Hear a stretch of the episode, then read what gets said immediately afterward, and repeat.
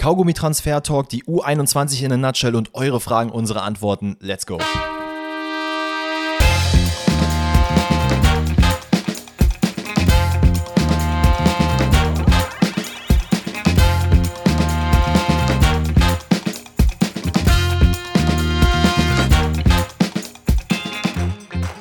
Grüezi alle miteinander, herzlich willkommen zu einer neuen Episode Pfosten rettet. Heute wieder mal an einem Donnerstag. Wir haben mal wieder Transfers für euch. Wir haben mal heute mal ein bisschen U21, sonst haben wir immer die A-Nationalmannschaft. Heute mal U21-Talk. Natürlich auch wieder eure Fragen, unsere Antworten.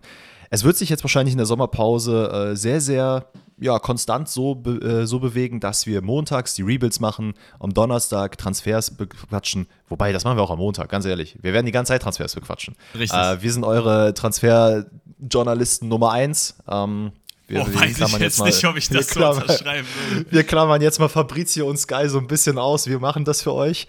Aber äh, ihr habt schon seine Stimme vernommen. Von daher schieße ich den Ball mal rüber zu Alex und frage, was geht? Alles gut? Was geht, was geht? Bei mir ist alles easy. Es war ein wunderschöner Tag. Ich war eben schon draußen, ein bisschen Pedal gespielt, wieder an der Kölner Uni.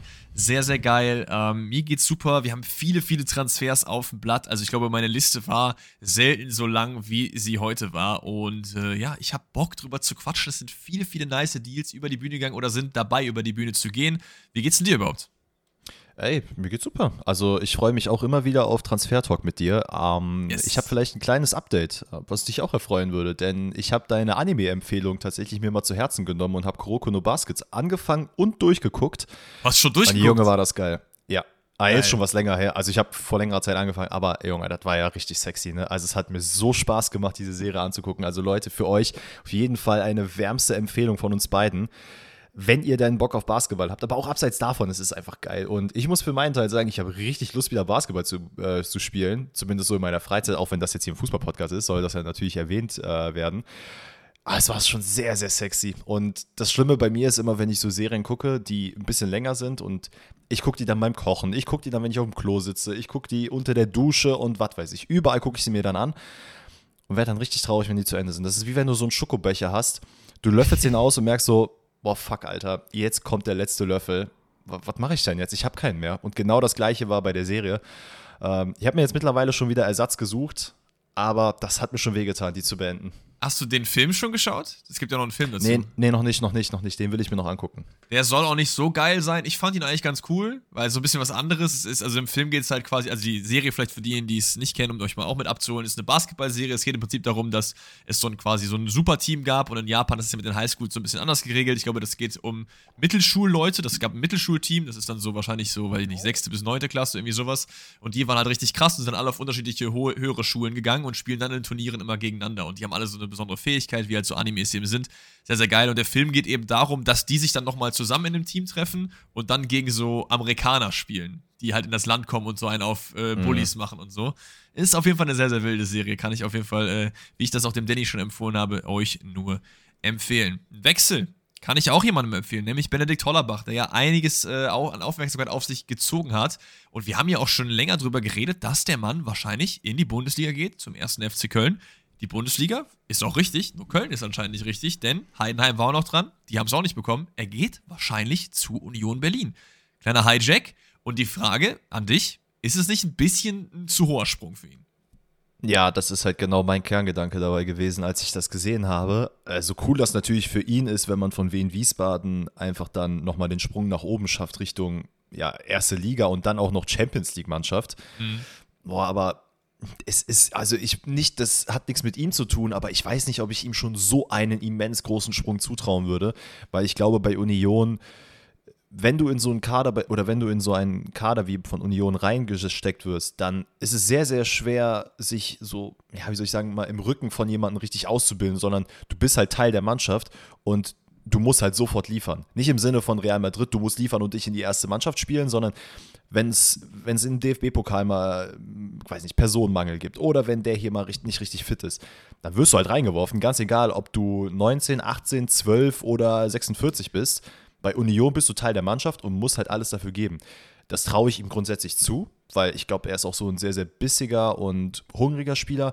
Aber ich glaube, er würde sich so ein bisschen einen Schritt weiter hinten, ein bisschen weniger im Rampenlicht, glaube ich, eher wohlfühlen und besser entwickeln. Absolut, das sehe ich äh, genauso. Was ich halt ganz cool finden würde, wäre halt, wenn er direkt wieder ausgeliehen wird. Das könnte man ja theoretisch machen, dass man halt sagt, ey, wir holen den Jungen und leihen ihn dann halt einfach nach Köln aus oder nach Heidenheim. Nach Heidenheim wäre eigentlich perfekt so äh, für mhm. Ausleihe.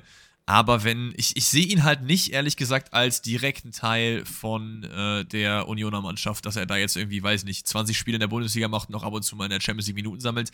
Das glaube ich einfach nicht. Und deswegen, normalerweise Transfers zu Union immer geil, aber da hätte ich mir wirklich gewünscht, dass er eher zu Köln oder zu Heidenheim geht, weil ich das einfach ähm, mehr gesehen hätte. Und ich will den Jungen auch spielen sehen. Wir haben es in der Relegation halt gesehen, was der halt drauf hat. So. Klar, er wird auch spielen bei Union, er wird nicht gar nicht spielen. Das ist halt das Gute bei Union, ne? Also es ist halt kein Verein, der irgendwelche Leute auf der Bank versauern lässt, so ist es nicht. Mhm. Aber ich, ich würde trotzdem mit dem äh, Call gehen, dass es vielleicht ein Tick zu hoch ist, der Sprung. Ja, was halt äh, noch da hinzukommt, ist, du hast gerade angesprochen, wenn er bei einem vermeintlich kleineren Verein wie dem FC oder Heidenheim spielen würde, da würde er zu 100% Spielzeit bekommen. Und da kannst du auch mal Fehler machen, da juckt es nicht so. Und klar, das kannst du bei Union auch, aber oh, ich weiß nicht, mir, mir tut das richtig weh, weil ich mir denke, so, Bro, mach noch nicht dieses riesengroße Ding. Weil das ist halt auch noch so ein Punkt. Union ist jetzt gerade auf einem Podest, wo man sagen kann, okay, wir können eigentlich noch mal ein paar Regale höher greifen. Ich meine, man hat über Isco geredet und sonstige Geschichten. Und ich weiß nicht, ob man dann nicht sagen sollte, okay, wir versuchen uns mit solchen Leuten zu verstärken und ja, jetzt kein Konstrukt, das wird jetzt nicht passieren, aber ein Konstrukt aufzubauen, wo wir dann uns auch Talente holen, die dann im Endeffekt gar nicht so richtig zum Einsatz kommen und die wir gar nicht fördern können. Dann lieber einfach, wie du sagst, ein bisschen tiefer greifen, zock bei Heidenheim, zock bei Köln. Es ist ja aber auch noch nicht offiziell, ne? Also aktuell scheint nur Union in der äh, Pole Position zu sein. Absolut, aber es ist, kann natürlich auch wieder sein, dass es wieder so ein typischer Union-Transfer ist, wo man eigentlich halt denkt, okay, das passt nicht so, kann er das leisten? Und es, wenn man ehrlich ist, Klar. der Sprung von der äh, äh, dritten Liga, Regionalliga in die Bundesliga, so, der ist natürlich sehr, sehr groß aber auch nicht unschaffbar groß. Ich erinnere mich da zum Beispiel an Dennis Hussein Basic, der ja zu Köln gekommen ist, ich glaube von Offenbach ist es gewesen, die ja auch Regionalliga spielen und der hat eine super wichtige Rolle gespielt, direkt von Anfang an in der äh, Saison. Also man kann das schon packen so. Ähm, das das würde würd ich dem vielleicht so ein bisschen entgegensetzen. Bin aber gespannt, ob er jetzt zur Union geht, ob er wieder ausgeliehen wird äh, oder ob sich vielleicht doch nochmal irgendwer dazwischen grätscht. Aber es sah ja schon so aus, als wäre das so die Destination, wo er am ehesten hingeht. Von Hollerbach gehen wir, oh, wir bleiben, glaube ich, in dieser, in dieser Reise. Wir haben noch jemanden, ich glaube, den habe ich eben, wir haben nämlich eben im Vorgespräch schon drüber geredet, ey, wen hast du auf deiner Transferliste, wen und du?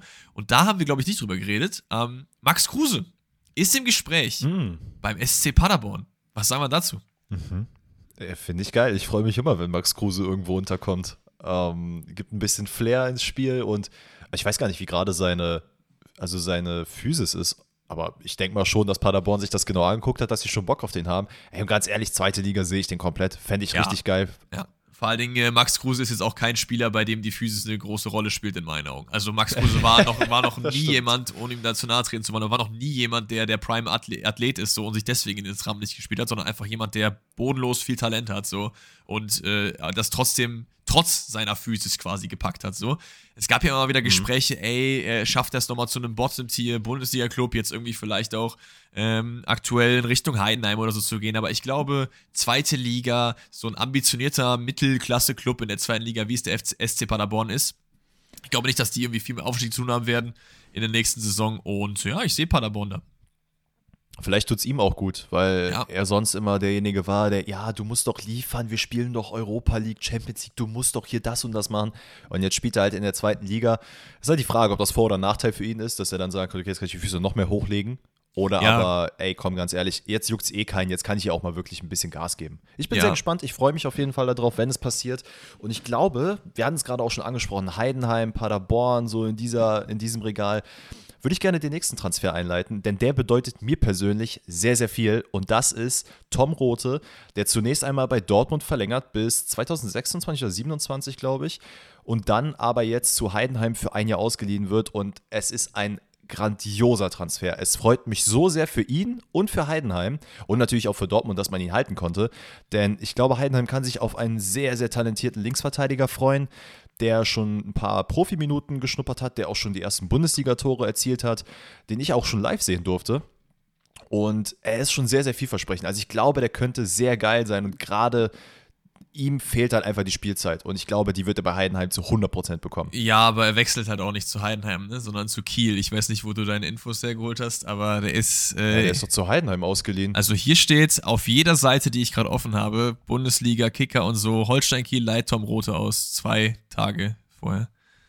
Ich weiß nicht, wo du ja, halt. Ich habe natürlich, wieder, hab natürlich wieder das Logo verwechselt. Ich bin halt einfach ein Esel, das, das muss man einfach so ist sagen. Ist kein Problem, aber deswegen ist das er. Das macht keinen bei, Unterschied. Er ist halt in Liga 2 so und ich glaube, es ist auch besser, dass er in Liga 2 ist, ehrlich gesagt. Heidenheim wäre auch okay gewesen, aber äh, ich, ich weiß gar nicht, wer Linksverteidiger spielt. Busch Linksverteidiger bei Heidenheim? Oh, ich lehne mich jetzt sehr weit aus dem Fenster. Ähm, aber Tom Rote Liga 2, das passt sehr, sehr gut in meinen Augen. Spielpraxis ist das Wichtige und da kann er auf jeden Fall eine äh, der Säulen des Teams werden. Kiel ist auch ein sehr, sehr geiler Verein, äh, finde ich. Da passt er eigentlich sehr, sehr gut hin. Und ja, ist ein, ist ein nicer Transfer. Weil es ist halt dieser. auf Heidenheim? Bin ich dumm? Keine Ahnung, ist kein Problem. Aber es ist halt wieder dieser Spieler, der. der halt richtig nice ist und dem ich auch den Sprung so in die Bundesliga auf jeden Fall zutraue. So ein bisschen wie Steffen Tigges. Nur bei Steffen Tigges, der hat halt nie so diese Spielpraxis gesammelt bei einem Verein, der jetzt nicht Dortmund 2 war oder so. Ähm, und ist dann direkt zum FC Köln gegangen. Und ich glaube, das, das kann jemand wie Tom Rote auf jeden Fall sehr, sehr gut tun. So. Ja, das denke ich allerdings auch. Ähm, ich, ja, wie du, wie es ansprichst, ich glaube, bei Tigges war auch das Problem, dass er dann halt immer nur in Dortmund 2 gezockt hat oder bei Dortmund 2 gezockt hat und dann irgendwann mal die Reißleine ziehen musste. Ich kann mir schon vorstellen, dass Tom Rote auf jeden Fall Potenzial dazu hat, ähm, jetzt ne, bei allem Respekt, aber jetzt nicht der nächste Felix Paslak zu sein, wo man jedes Jahr hofft, dass irgendwas passiert, aber leider einfach nichts geworden ist mit Dortmund und dann am Ende man zu einem kleineren Verein wechselt. Ich glaube schon, dass Tom Rote auf jeden Fall Potenzial hat, ähm, ja, den nächsten Step und auch bei Dortmund auf jeden Fall Fuß zu fassen. Ob es jetzt als Stammspieler auf der linken Seite ist oder aber als äh, sehr, sehr guter Backup, der immer mal wieder Spielzeit bekommt, ich sehe das auf jeden Fall. Absolut, absolut. Ähm, ich würde sagen, dann gehen wir mal von der zweiten. Haben wir noch was in der zweiten Liga? Dann. Doch, wir haben noch was in der zweiten Liga. Sache. Unser Boy, Levin Öztunali, wechselt zurück. Okay. Das heißt, zurück. War er mal beim HSV? Weil ich weiß ja, dass er der Enkel von Uwe Seeler ist. Ich weiß nicht, ob du das wusstest. Ähm, mhm. Aber ich weiß jetzt nicht, ob er schon mal beim HSV gespielt hat. Das gucke ich mal gerade kurz nach. Äh, ich bin mir nicht sicher, aber ich, irgendwas klingelt da bei mir auch, dass er ich, da mal gezockt hat. Ich meine auch, dass das irgendwie so ein. Äh, ja, Hamburger, Hamburger Jugend. Ich finde es auch gerade wild. Ich bin gerade auf Transfer gegangen und irgendwie ist bei mir eingestellt, dass ich auf der türkischen Seite am Anfang lande, weil ich jetzt als Tonali eingegeben nice. habe oder was. Ja, wundervoll. Nee, okay. Ähm, aber übel geile Storyline, oder? Also, du warst beim HSV, dein, dein Opa, und das habe ich nämlich auch gelesen, das war immer so sein Wunsch, dass er halt wieder zurück zum HSV irgendwann geht und da halt zockt so. Er lebt es jetzt leider nicht mehr mit, aber es ist so eine schöne Storyline und es ist auch ein Kicker, der extrem viel Talent eigentlich hat. Das war ja auch mal vor ein paar Jahren so jemand, auf den man geschielt hat, wo man gesagt hat, okay, boah, da könnte auf jeden Fall einiges gehen. Dann kamen Verletzungen, dann kamen irgendwie Phasen, wo es nicht so gut lief. Bei Union unter anderem, bei Mainz müsste es eigentlich auch gewesen sein, glaube ich, oder, und Augsburg. Mhm. Sind das so die drei Vereine? Ähm, Werder Bremen, Leverkusen, Mainz und Union. Ah, okay, wundervoll. Ähm, und ja, also ich finde es geil und Hamburg kauft gut ein. Also es sind wilde, wilde Leute und ich lege mich fest, nächste Saison direkter Aufstieg HSV ist easy drin.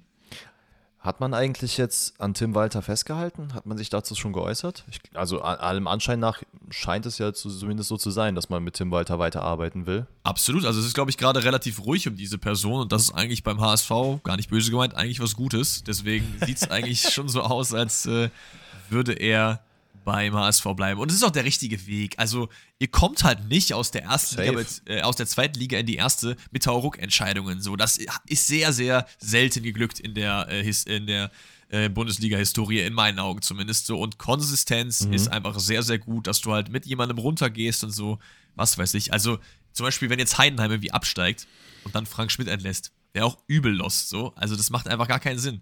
Und deswegen ein Nicht-Aufstieg ja. ist ja quasi wie ein Abstieg. Sehr, sehr gut, dass Ante Malta festgehalten wird. So, damit haben wir jetzt aber, glaube ich, alles in der zweiten Liga. Ich check mal kurz die Liste ab. Nee, wir haben noch tatsächlich eine Sache in der, in der zweiten Liga, allerdings nicht in der deutschen zweiten Liga, sondern in der englischen zweiten ah. Liga. Und das wollen wir natürlich hier auch erwähnt wissen, dass nämlich Daniel Farke der neue Trainer von Leeds United wird. Der Hund, und Alex hat es gerade hat, hat es gerade sehr, sehr treffend vor, äh, vor der Aufnahme erwähnt. Das ist einfach der ja eigentlich nicht englische, aber der englische Bruno Labbadia ist, ja. der dann jedes Mal hier hochswitcht, runtergeht, hochswitcht, runtergeht.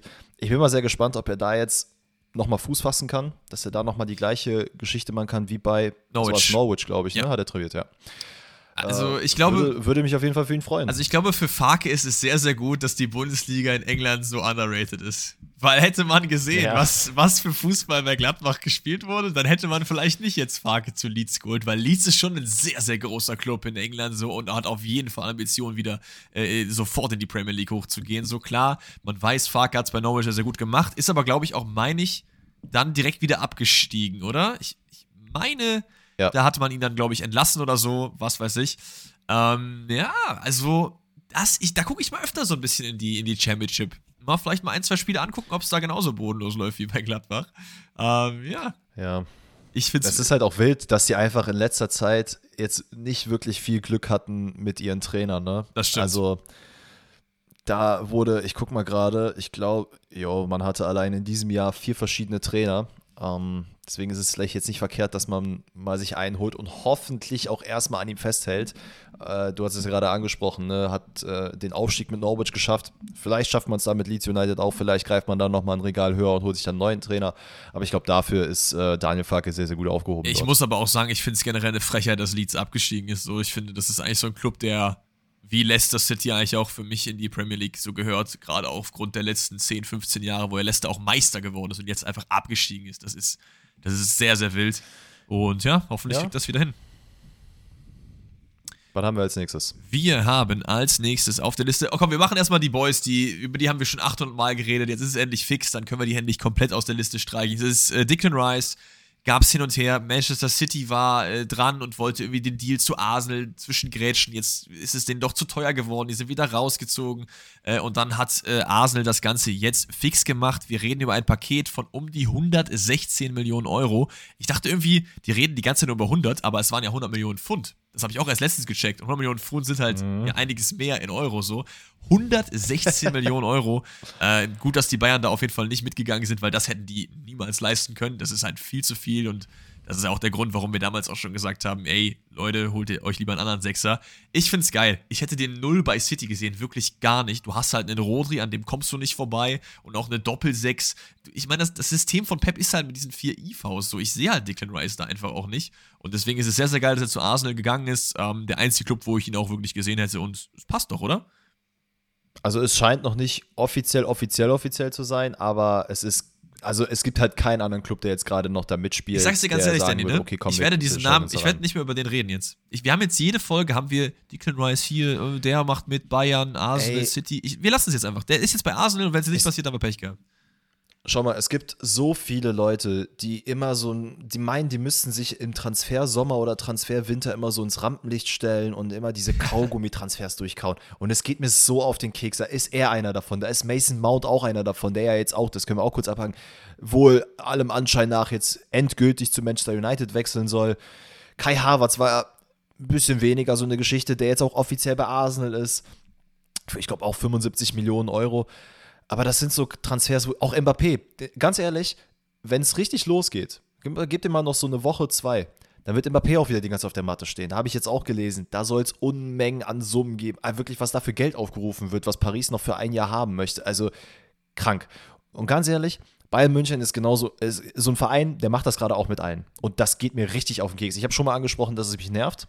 Ja. Aber ganz ehrlich, Bayern, bitte mach jetzt entweder Hurricane fix kauf irgendeinen anderen äh, Stürmer oder lass es. Aber hört auf damit. Ich hab echt, ich hab satt. Man muss sagen, bei Kim ist es ja, glaube ich, wegen dem Militärdienst so gewesen, dass äh, da jetzt genau. nichts fix gemacht wurde. Das kann ich auf jeden Fall auch verstehen. Und das ist aber jetzt, glaube ich, kurz vor Abschluss. Die, die beiden Parteien sollen sich auf einen Vertrag geeinigt haben. Es gibt eine Ausstiegsklausel äh, von um die 50 Millionen Euro, die der FC Bayern bezahlen möchte. Und da war, glaube ich, noch United dran oder so und noch ein, zwei andere. Aber äh, Kim möchte wohl zu den Bayern. Das ist schon mal durch.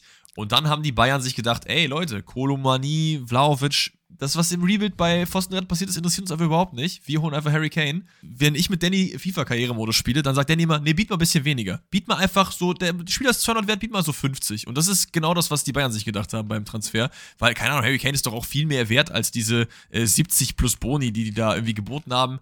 Und ich check halt auch, wie gesagt, eben, auch gerade habe ich es ja schon gesagt, nicht, warum man sich für einen Harry Kane entscheidet, wenn so viel coolere Namen auf dem äh, Markt am, am Start sind. Das liegt vielleicht bei mir irgendwie auch daran, dass ich irgendwie in meiner Welt gerne wen anders gehabt hätte so und ich mit Harry Kane nicht so richtig warm werde als Charakter so. Vielleicht ist er ein guter Fit. ich weiß es nicht. Als ich das gelesen habe, war ich irgendwie ein bisschen, ja, schon enttäuscht. Wie sieht es bei dir aus? Aber ist es nicht so, dass da jetzt auch gerade ein bisschen mehr als 50 Millionen geboten wird? Also reicht man da jetzt nicht auch schon Richtung 75? Weil ich glaube, das erste Angebot wird auch abgegeben und da soll jetzt ein bisschen mehr auf dem Tisch liegen. Und für mich persönlich ist halt so die Frage, wie sinnvoll das ist, diesen Transfer wirklich zu machen. Weil, guck mal, angenommen, du zahlst jetzt 75, 80 Millionen für ihn, was du hundertprozentig machen wirst, weil ich glaube, es wird sogar tendenziell nochmal ein bisschen mehr. Frage ich mich, warum man nicht einfach das Geld nimmt und in einen jüngeren Spieler investiert, weil ganz ehrlich, in zwei, drei Jahren machst du dir, also stellst du dir quasi genau die gleiche Frage. Klar, bis dahin werden auf jeden Fall wieder neue Stürmer äh, ans Tageslicht kommen, aber weiß ich nicht. Also ich verstehe das dann nicht, weil er wird jetzt 30 oder ist jetzt schon 30. Da jetzt zu sagen, okay, wir gehen jetzt so ein großes Investment ein, wo wir theoretisch gesehen nochmal 10 Millionen oben drauflegen können und einen sehr jungen Spieler bekommen, der sehr viel Potenzial zeigt, der auch schon gezeigt hat, was er kann, ob es jetzt Osimen, äh, Moani oder sonst wer ist weiß ich jetzt nicht, ob das so the way to go ist. Nee, absolut. Das Ding ist, bei Ossiman ist es ja so, dass der auf jeden Fall ein deutlich höheres Spre Preisschild natürlich hätte. Aber Kolumwani, äh, Vlaovic oder dann, sonst würde ich auch eine, eine, äh, hier, eine Schublade tiefer irgendwie greifen. So. Also Harry Kane ist für mich nicht die Antwort. Ich meine, klar, 90 Millionen Marktwert hat noch ein Jahr Vertrag, dass du dann irgendwie 80 bezahlst, aber es ist trotzdem einfach, es ist trotzdem extrem viel für jemanden, der jetzt 30 ist. Ich, ich, ich kann es nicht wirklich verstehen. Also, ich bin auch mal da auf eure Meinung gespannt. Da könnt ihr auch gerne mal äh, in Spotify oder auch gerne per DM irgendwie mal reinschreiben, was ihr davon haltet. Also ich, ich finde es nicht wirklich gut. Mit dem Geld könnte man auf jeden Fall einiges Sinnvolleres anderes machen. So, jetzt haben wir noch mehr auf der Liste. Was, auf was hast du Bock? Bist du international lieber Bundesliga? Haben wir noch irgendwelche Transfer, also so Kaugummi-Transfers, die wir noch nicht besprochen hatten? Ich ja. glaube nicht. Ne? Ja, doch einen. Edouard Mondi ist auch jetzt fix. Das können wir auch noch mal kurz erwähnen. Der ist jetzt bei Al-Ali. Das war immer, geht da, geht da nicht. Zu welchem Verein? Er ist jetzt in die saudi-arabische Liga gewechselt und fertig ist der Lachs. Das ist noch der eine Kaugummi-Transfer. Ähm, ey, weißt du was? Wir hatten gerade Bayern angesprochen. Vielleicht machen wir da nochmal kurz einen Haken hinter bei Paul Torres, der ja auch schon bei Bayern im Gespräch war, der sich jetzt wohl allem Anschein nach Aston Villa anschließen wird. Äh, war ein vielversprechend, oder was heißt vielversprechendes Talent, er schon ein bisschen gezeigt, was er drauf hat, aber ein vielversprechender Spieler für die Bayern, der auch auf jeden Fall gefittet hätte. Ja, wo scheinbar aber Bayern nicht überzeugend genug war und der Spieler dementsprechend jetzt nach England wechseln wird. Vielleicht hat man sich auch auf äh, Kim so festgeschossen, dass man gesagt hat, okay, Alternativen brauchen wir jetzt gerade nicht. Aber ja, das Thema ist dann auch durch. Ähm, James Madison zu Tottenham, danach haben wir, glaube ich, auch England so gut wie abgeschlossen. Was yes. halten wir davon? Uh, ich finde es sehr, sehr lustig. Ich weiß nicht, ob du diese Story mitbekommen hast, dass James Madison so ein paar Tweets abgesetzt hat vor so acht, neun, zehn Jahren, die jetzt nicht ganz so Tottenham-freundlich waren, die auch mittlerweile gelöscht sind. Hast du das mitbekommen? nee, habe ich nicht gesehen. Äh, da hat er mir so geschrieben, so, äh, die und die spielen am Wochenende gegen Tottenham. Boah, lass mal bitte nicht, dass Tottenham gewinnt. Ich finde die richtig scheiße und so. Ja, wow. äh, das ist schon sehr, sehr lustig, ja. Und äh, ich glaube, war auch noch irgendwas gegen ein, zwei Spieler. Ich weiß nicht, ob es Harry Kane oder Son war oder irgendwer anders. Oder gegen den Trainer oder so aber irgendwie so ein, zwei Kommentare, die nicht ganz so, ganz so doll waren. Ich finde es sehr, sehr lustig. Ich meine, natürlich, äh, bei was, wenn ihr, wenn ihr jetzt euer, über euer Leben nachdenkt, so. Was ihr vor zehn Jahren gesagt habt, steht ihr da überall noch 100% zu? Bei mir auf jeden Fall nicht so. Deswegen ist es nicht so schlimm, aber trotzdem ist natürlich professionell gesehen, so als Profi, wenn du über deinen zukünftigen Club äh, so ein bisschen abgelästert hast auf Social Media, ein bisschen schwierig, ne? Ja, das stimmt allerdings, das stimmt allerdings. Naja, ich bin auf jeden Fall sehr gespannt. Ich freue mich, dass er einen neuen Verein gefunden hat. Ähm, hätte mich tatsächlich auch darüber gefreut, wenn er irgendwo den Weg in die Bundesliga gefunden hätte, was aber ein bisschen unrealistisch war an sich, ähm, weil man wahrscheinlich das Gehalt einfach nicht hätte stemmen können. Aber ich glaube, Tottenham, also ich, so wie ich Madison einschätze, kriegt Tottenham auf jeden Fall einen sehr guten Spieler, einen guten Freistoßschützen. Äh, bin gespannt, wie er jetzt wirklich das Spiel da nochmal auf ein anderes Level heben wird, ob er das überhaupt tut ich kann mir auch vorstellen, dass es dann so ein typisches Tottenham-Ding wird, so, ja, ey, wir haben jetzt ein paar geile Leute geholt und das war es auch wieder. Mehr passiert jetzt Absolut. nicht. Absolut. Vor allen Dingen ist es für mich auch wieder irgendwie so, also es ist auch so ein Kaugummi-Transfer auf seine ganz eigene Art und Weise, weil ich finde, wenn ich jetzt so an die letzten vier, fünf, sechs Jahre zurückdenke, Madison ist immer und immer und immer wieder, der geht zu Arsenal, zu United, zu City, zu Newcastle, zu Chelsea, Liverpool. Ich habe gerade mal die, die Rumor-Page bei Transfermarkt aufgemacht, ne? Und die sind alle da. Tottenham, West Ham, Arsenal, okay. Leicester. Jeder Verein war an Madison dran und endlich ist er weg. Man zahlt 46 Millionen, Marktwert bei 60, klar. Leicester ist abgestiegen und ja, endlich ist er weg. Also jetzt nicht, weil ich Madison nicht mag. Ich finde es ein sehr, sehr guter Spieler, ist ein Playmaker. Der kann bei Tottenham auf jeden Fall einiges äh, reißen und vielleicht, ganz, ganz vielleicht, ich glaube es ja nicht, kann man auch mit Tottenham rechnen in der nächsten Premier League-Saison, dass die wieder mal so einen Push für, weiß ich nicht, Top 4, Top 5 oder so machen. Ich weiß, weiß gar nicht, wo die jetzt in der Saison waren. Weißt du es auswendig? Ähm, die haben doch, haben die nicht so relativ gut gestanden zwischenzeitlich? Die sind Achter geworden, ja. Also haben Europa komplett ja, okay, verpasst. Nevermind. Das ah ja, stimmt, das war das Problem. Ich glaube, die haben anfangs gut gestartet und sind dann komplett nach hinten abgefallen. Ja, genau, ich glaube, das war irgendwie so ein bisschen das. Aber ja, Madison zu Spurs, cooler Transfer. So, England hast du recht, haben wir damit komplett abgehakt. Wir haben jetzt noch einiges an Bundesliga und. Ja, nee, eigentlich nur noch Bundesliga. Ah, wen hast du noch auf der Liste? Dann ähm, ich muss mal gerade selber schauen. Was haben wir denn jetzt noch? Blablabla. Bla, bla. Marvin Schwebe. Ah. Our Boy für Cologne hat jetzt bis 2027 unterschrieben und bleibt damit äh, der erste Torwart bei Our Köln, was Boy uns sehr, sehr freut. Für Cologne, Junge, das hat sich gerade so angehört wie unser Star für Baku, weißt du es noch? Da diese Ja, Mann. Our Boy für Cologne. Ja, Schwebe hat jetzt die Eins mittlerweile übernommen, sehr, sehr geil und äh, auch komplett verdient, gute Saison gespielt. Also Köln hat dann einen Keeper für die nächsten Jahre gefunden, über den man sich keine Sorgen machen muss und äh, Timo Horn bin ich auch mal gespannt, wo er hingeht. Ich habe jetzt gelesen, dass irgendwie Florenz, glaube ich, dran wäre als zweiter Keeper. Ähm, so das Counterpart, aber Schwebe, 28 Jahre alt, da geht noch einiges. Bin ich auch Fan von. Mhm. This is true. Weiter geht's. So, was hast du? Ich habe Tom Kraus als nächstes. Wir haben ein Rebuild gemacht von Gladbach. Wir wollten ihn beide bei Gladbach sehen, aber anscheinend zieht es ihn nicht äh, zur Borussia an den Rhein, sondern es zieht ihn zum FSV Mainz 05. Anscheinend gibt es eine mündliche Einigung mit dem Verein, mit Mainz 05. RB möchte 5 bis 7 Millionen. Da ist also von Vereins zu Vereinsseite noch nichts geklärt, aber Kraus möchte nach Mainz. Und Danny hat es auch eben schon im Vorgespräch zum Podcast gesagt, wahrscheinlich äh, zieht es dann auf der anderen Seite Anton Stach äh, in Richtung Gladbach. Und das hast du ja auch im Rebuild, glaube ich, auch schon gesagt, dass das für dich genauso fein wäre. Deswegen hast du ja schon irgendwie das bekommen, was du wolltest, nicht? Yes, yes, yes. Deswegen bin ich sehr froh, dass ich das in äh, der Folge erwähnt habe.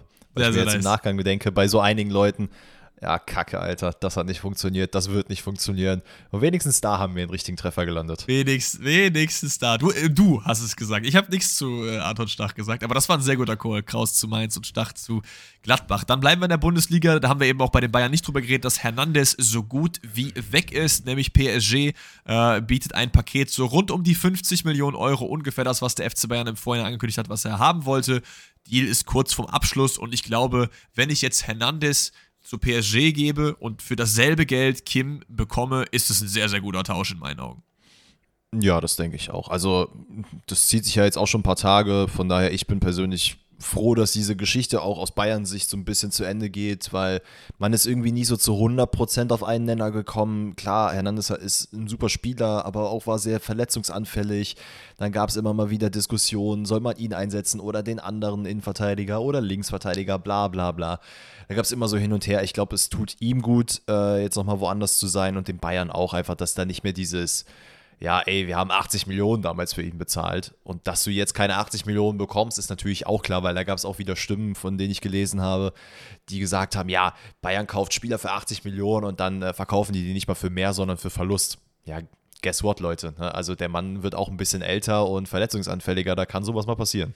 Ja, ja, natürlich. Vor allem darf man auch nicht vergessen, dass äh, es auch nicht immer alles nach oben geht. Ne? Klar ist immer irgendwie alles im, im Fangehirn so auf Wertsteigerung ausgelegt, aber gerade bei den großen Clubs, da funktioniert es einfach nicht so. Also nennen wir einen großen Club, der mehr äh, verkauft als einkauft, was das Geldwert angeht. Ja, also das wirst du bei, bei, bei Real Madrid, bei PSG und so wirst du das wahrscheinlich nicht finden, weil die immer einfach mehr draufzahlen. So, das ist einfach das Ding. Mhm. Äh, bei so Dortmunds und so, ja, okay, da safe. Bei Benficas und so, bei so diese Top, Top, Top Clubs, da kann man einfach nicht immer mit einem äh, Marktwertgewinn rechnen. Bei Hernandez muss man natürlich auf der anderen Seite sagen, ist es schon ein bisschen bitter, dass man halt damals echt gesagt hat, ey, wir gehen von unserer Transferpolitik weg, wir nehmen halt dieses extrem viel Geld halt eben in die Hand und es hat halt nur so semi geklappt. So wirklich ist er ja nie angekommen im FC Bayern, deswegen ist es okay, dass er jetzt geht. Man verliert zwar einen sehr variablen Spieler, das Kim halt nicht eins zu eins ersetzen kann.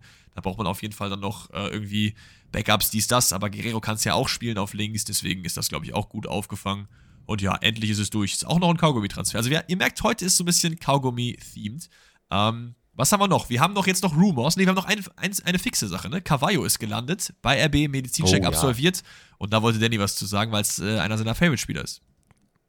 Ja, Favorite-Spieler würde ich jetzt nicht sagen, aber es ist ein sehr, sehr vielversprechender Spieler, ähm, wo sich, glaube ich, viele Bundesliga-Fans, die jetzt nicht direkt einem Verein sich angehörig fühlen, ähm, einen sehr, sehr geilen Kicker bekommen. Ich meine, es ist ja jetzt auch kein Geheimnis, dass wir beide in Kunku sehr gefühlt haben. Und ich will nicht sagen 1 zu 1 Ersatz, bin ja persönlich sowieso kein Freund davon, immer Leute als Ersatz zu ziehen, aber er soll auf jeden Fall die äh, Zehnerposition ein bisschen besetzen. Und wer ein bisschen die Premier League verfolgt, insbesondere Liverpool, der hat schon das ein oder andere Spiel von ihm gesehen und festgestellt, okay, der Typ ist sehr, sehr geil. Ist noch sehr jung, selbstbewusster Spieler, technisch sehr begabt, kann auf sehr engen Raum arbeiten, ein super First Touch, checkt seine Umgebung schon auch gerade für sein junges Alter sehr, sehr stark, geht so ein bisschen in diese Rodri-Richtung, also was das äh, Umgeben und Scannen angeht das ist schon ziemlich geil. Und wenn man das sich so anhört, denkt man, ah, okay, alles klar, das sind eigentlich auch Faktoren, die in Kunku hat. Also, wie gesagt, auch für Leipzig-Fans unter uns, die es ja auch gibt, äh, das wird auf jeden Fall sehr, sehr geil sein, ihn dazu bekommen. Das einzige Blöde an dieser ganzen Situation ist, dass es halt nur eine Einjahresleihe ist und nichts weiter. Das heißt, äh, ich es gibt keinerlei Kaufoption für Leipzig. Man wollte ihn eigentlich komplett drüber lotsen, aber da hat Klopp auch einen Riegel vorgeworfen und gesagt: Nee, nee, nee, nee, nee, so nicht. Mein Boy werdet ihr jetzt hier nicht bekommen. Ist ja damals von Fulham zu Liverpool gewechselt. Was heißt damals? Ich glaube, das ist gar nicht so lange her. Ähm, ja, letztes Jahr, ne? Wobei. Letztes Jahr, stimmt. Von daher, ich bin sehr, sehr gespannt. Ich freue mich äh, auf ihn und hoffe, dass er da auch auf jeden Fall gehörig Spielzeit bekommt. Ja, ja, das, das glaube ich aber schon. Also, das ist schon jemand, wenn du so jemanden leist, so der so diese Art Prodigy ist, der muss schon gar nicht einschlagen. Also wirklich komplett bodenlos schlecht sein, so dass er gar nicht spielt. Also ich glaube schon, dass wir den sehr, sehr oft sehen werden im Leipzig-Trikot in der kommenden Saison und vor allen Dingen auch, wie du es mhm. erwähnt hast, so für die Bundesliga auch einen Gewinn, ne? Klar, aber was man von RB Leipzig als Club hält, das ist jedem selber überlassen, aber es ist einfach sehr, sehr geil, wenn halt auch da gute Fußballer spielen und vor allen Dingen junge Talente, die irgendwie noch nicht so dieses Verkopfte so ein bisschen haben, sondern immer noch dieses Freie und das traue ich ihm äh, auf jeden Fall zu. Sehr, sehr nicer Deal. So, dann haben wir jetzt nur noch zwei Leute auf meiner Liste, die es zu besprechen gilt. Es sei denn, du hast jetzt noch mehr auf der Liste. Wir haben noch einen Rumor. Nee. Und das ist auch aus der Premier League eine Laie zu Union Berlin. Nämlich, da haben wir nämlich auch drüber mm. geredet beim Chelsea Rebuild. Datro Fofana. Wir haben ja gesagt, ey, Chelsea wird noch einen Stürmer holen, wahrscheinlich, was ja dann auch passiert ist mit, äh, wie hieß der, Jackson? J ja, ne? Äh, Jetzt lass mich hier nicht so hängen. Ach so, ja, ja, Jetzt ja. Lass mich hier nicht nee, so sorry, hängen. ich habe gerade äh, hab gerade irgendwie an Union noch weitergedacht, aber ja. Nee, genau, Nicolas, Nicolas, Jackson, Nicolas genau, Jackson. genau. Den hat ja Chelsea noch geholt und deswegen haben wir gesagt, ey, entweder Fofana oder äh, der andere Stürmer, der aus der Jugend gekommen ist, jetzt, wie hieß er nochmal? Ey, Junge, heute bin ich mit Namen am Start. Broja. Broja, genau, Mensch, ey. Dass einer von den beiden noch verliehen werden sollte, da hatten wir einen guten Call. Datro Fofana ist aktuell im Gespräch bei Union Berlin als Stürmer per Laie. Fände ich ultra geil. Also, das ist, ist ein Ding. Wir haben es auch bei Avonie gesehen, dass es sehr, sehr gut funktionieren kann. Unter anderem ne, Leute, die äh, dann in der Premier League, aus der Premier League kamen. Der war ja vorher, glaube ich, bei Liverpool und ist dann jetzt wieder zurück zu Nottingham Forest gegangen, sodass die gut in der Bundesliga performen können. Und Fofana passt gut zur Union, glaube ich. Ja, gehe ich komplett mit. Bin sehr, sehr gespannt, wenn er jetzt auch noch wirklich den Wechsel macht. Dann frage ich mich allerdings auch wiederum, wie es dann aussieht mit Becker. Also, weil mhm. da hieß es ja eigentlich im Laufe der Saison, okay, der wird auf jeden Fall den Schritt nochmal in die äh, Premier League machen bin ich mal gespannt, wie dann am Ende die, also das Stürmerkonstrukt bei Berlin, bei Berlin aussieht. Mein Gott. Absolut. Und der letzte Mann auf der Liste ist, äh, ich will immer Harvey Keitel sagen, aber das ist ein Schauspieler. Das ist Yannick Keitel vom SC Freiburg, der äh, bei Köln und beim VfB Stuttgart in Gespräch ist. Aber Köln scheint aktuell in der Pole Position zu sein äh, und da, er kann sich das wohl sehr gut vorstellen, in die Domstadt zu wechseln. Und der VfB ist aber auch noch dran. Auch das äh, finde ich einen guten Wechsel, weil für mich ist das wieder so ein Spieler, so, der ist halt gut, aber nicht gut genug für Freiburg da immer zu spielen. Und ich mag halt eher, wenn dann solche Spieler, klar, Freiburg braucht noch Backup-Spieler, ne, keine Frage, aber der ist halt erst, ich glaube, 2021 oder so. Ähm, und es ist immer mhm. sehr, sehr geil, wenn dann solche Spieler auch Stamm spielen können. Und bei jemandem wie Köln oder auch beim VfB, die ja beide eigentlich dafür bekannt sind, auch jungen Spielern echt extrem viel Einsatzzeit zu geben, äh, sehe ich seine Zukunft auf jeden Fall sehr, sehr gut. Ja, da gehe ich komplett mit und habe dem tatsächlich auch nichts hinzuzufügen. So, jetzt habe ich hier komplett meinen Atem verloren bei den ganzen Transfers hier. Jetzt können wir mal kommen wir ein bisschen zum anderen Thema, ja? Und zwar, wir haben ja nicht so das QA vor der Brust, aber da kamen einige Fragen zu immer demselben Thema wieder rein. Deswegen wollen wir euch nochmal mitnehmen. Wir haben ja auch angekündigt, dass wir über das Thema so ein bisschen reden im Podcast. Haben es dann ehrlicherweise auch, sorry nochmal, komplett schleifen lassen, weil wir die Spiele selber nicht wirklich verfolgt haben, U21 EM. Und wir auch das teilweise irgendwie echt gar nicht auf dem Schirm hatten, dass wann überhaupt was gespielt wird. Aber Deutschland ist ausgeschieden. in der Gruppenphase. Man war in einer Gruppe mit Israel, mit Tschechien und mit England und hat alle drei Spiele nicht gut gespielt. Zwei davon verloren. 1 zu 2 gegen Tschechien und 0 zu 2 gegen England. Das war jetzt das letzte Spiel und 1 zu 1 im ersten Spiel gegen Israel. Ist also sang- und klanglos in der Gruppenphase ausgeschieden.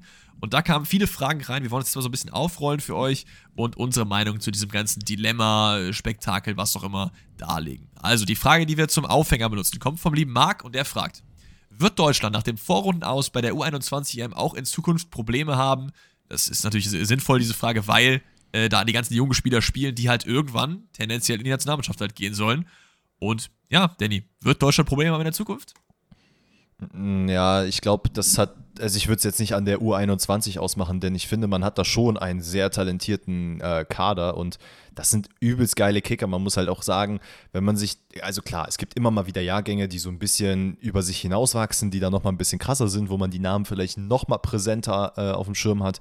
Aber auch da, das waren super geile oder sind auch super geile Leute. Dass man da jetzt ausgeschieden ist, liegt zu einem in, meiner Meinung nach an diesem sehr, sehr unglücklichen Tschechien-Spiel, was man meiner Meinung nach hätte nicht verlieren müssen, weil dieses 2-1 ist wirklich super unlucky. Deutschland war in meinen Augen viel, viel besser in dem Spiel. Man hat es dann am Ende gegen England verkackt. Ähm, ich weiß, ich, ich, ich würde das jetzt nicht so überstrapazieren. Äh, ich finde es auch so krass, dass halt jetzt Leute sich darauf so festgefahren haben, gesagt haben, okay, alles klar, die, äh, die erste Mannschaft des DFBs, wenn man so nennen will, die ist komplett kacke, da können wir uns nicht, äh, fühlen wir uns nicht zugehörig für. Jetzt wollen wir auf die U21 gehen ach, die sind ja auch kacke. Ja, toll, was machen wir denn jetzt? Das ist ja alles scheiße. Das ist ja auch Quatsch. Ja, also die Fragestellung heißt ja, wird Deutschland nach dem Vorrunden aus in der Zukunft Probleme haben? Und mein Call ist auf jeden Fall ja. Ich finde, dieses Vorrunden aus kann man auf jeden Fall als Indikator nehmen, dass Deutschland Probleme haben wird.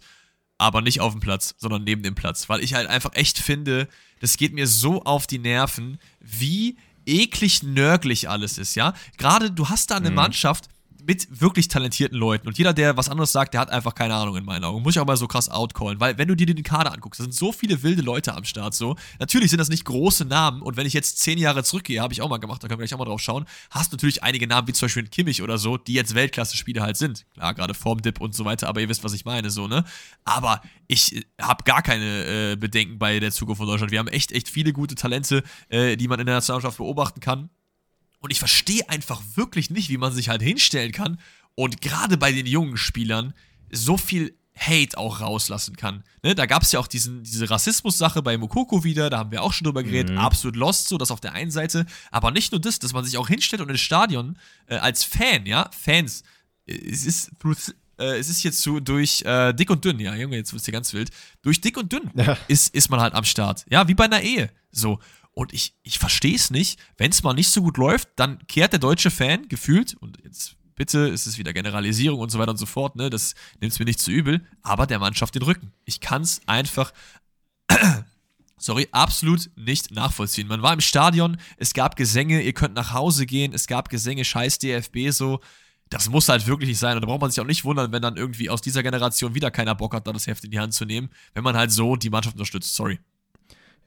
Äh, ja, um das so vielleicht ein bisschen runter zu reduzieren, weil ich mittlerweile auch tatsächlich den Frust so ein bisschen nachvollziehen kann. Nicht gegenüber der U21, gegenüber ja. dem DFB ja. allgemein. Da, ich meine, da müssen wir nicht drüber reden. Da wissen wir beide und sind beide auch der Meinung, da muss auf jeden Fall mehr passieren, mehr geändert werden.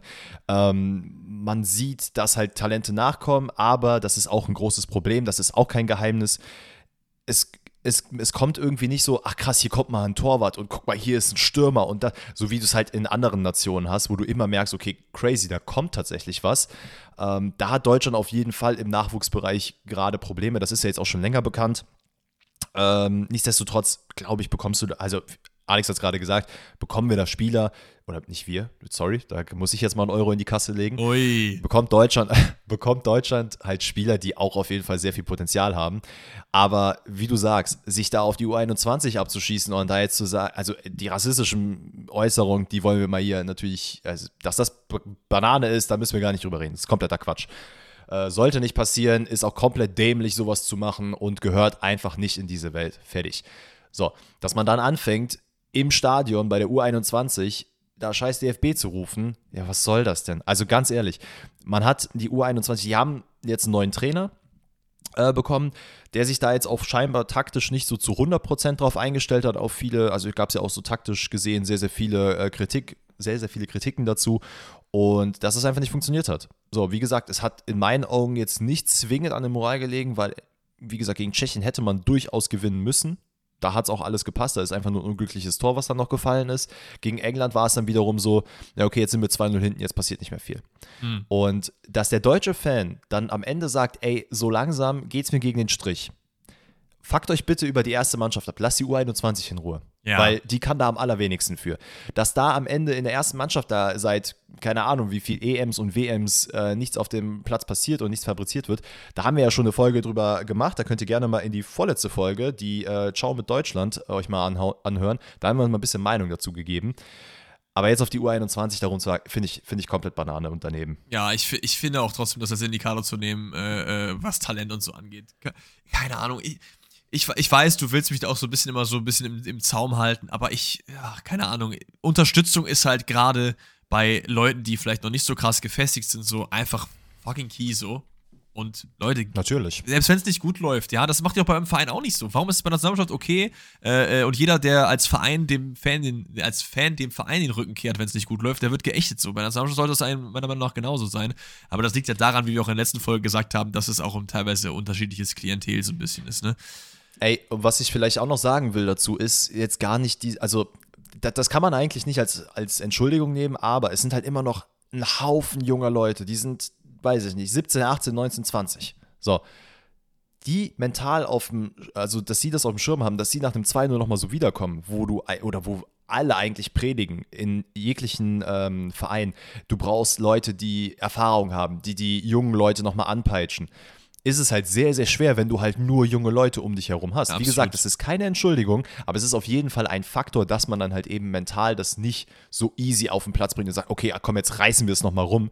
Gerade wenn sowieso dann auch alle gesagt haben, ah ja, die erste Mannschaft ist kacke, wir gucken uns jetzt die U21 an, mal gucken, was die fabrizieren, dann ist der Druck natürlich für die auch immens hoch. Ja, absolut, absolut. Und wenn man sich den Kader anguckt, da sind einige Namen, denen ich auf jeden Fall, also eigentlich traue ich allen von denen eine ganz gute Bundesliga-Karriere zu oder eine stabile Bundesliga und teilweise ja noch, auch noch mehr, so Leute wie Mokoko zum Beispiel unter anderem, äh, die, die sehr, sehr gut sind. Ich finde auch einen Jan Aure Bissek, der sich jetzt sehr, sehr ins äh, Rampenlicht so ein bisschen gespielt hat. Noah Atubolo in der Torwartposition. Also es sind viele, viele, Tom Kraus, äh, Erik Martell, da brauchen wir eigentlich nicht drüber reden. Das sind viele, viele geile Leute. Und wenn wir jetzt mal zehn Jahre zurück, ich habe mir wie gesagt ja den Kader angeschaut, da, wenn ich euch mal ein paar Namen davon vorlese, so, das sind auch Leute, die jetzt nicht irgendwie Weltstars waren. So. Da hat man nicht gesagt, so, ey, was geht denn ab? Äh, warum ist die Nationalmannschaft so schlecht? So, wir haben dann Johannes Geis, Yunus Mali, äh, Moritz Leitner, die gespielt haben, Ahmed Younes, Max Meyer, Felix Klaus, Philipp Hofmann. Das waren so, klar, auch ein Kimmich, auch ein Nabri so, aber das waren halt auch die Leute, die damals gespielt haben, so, ne? Und von denen ist jetzt auch keiner Weltstar geworden. Also,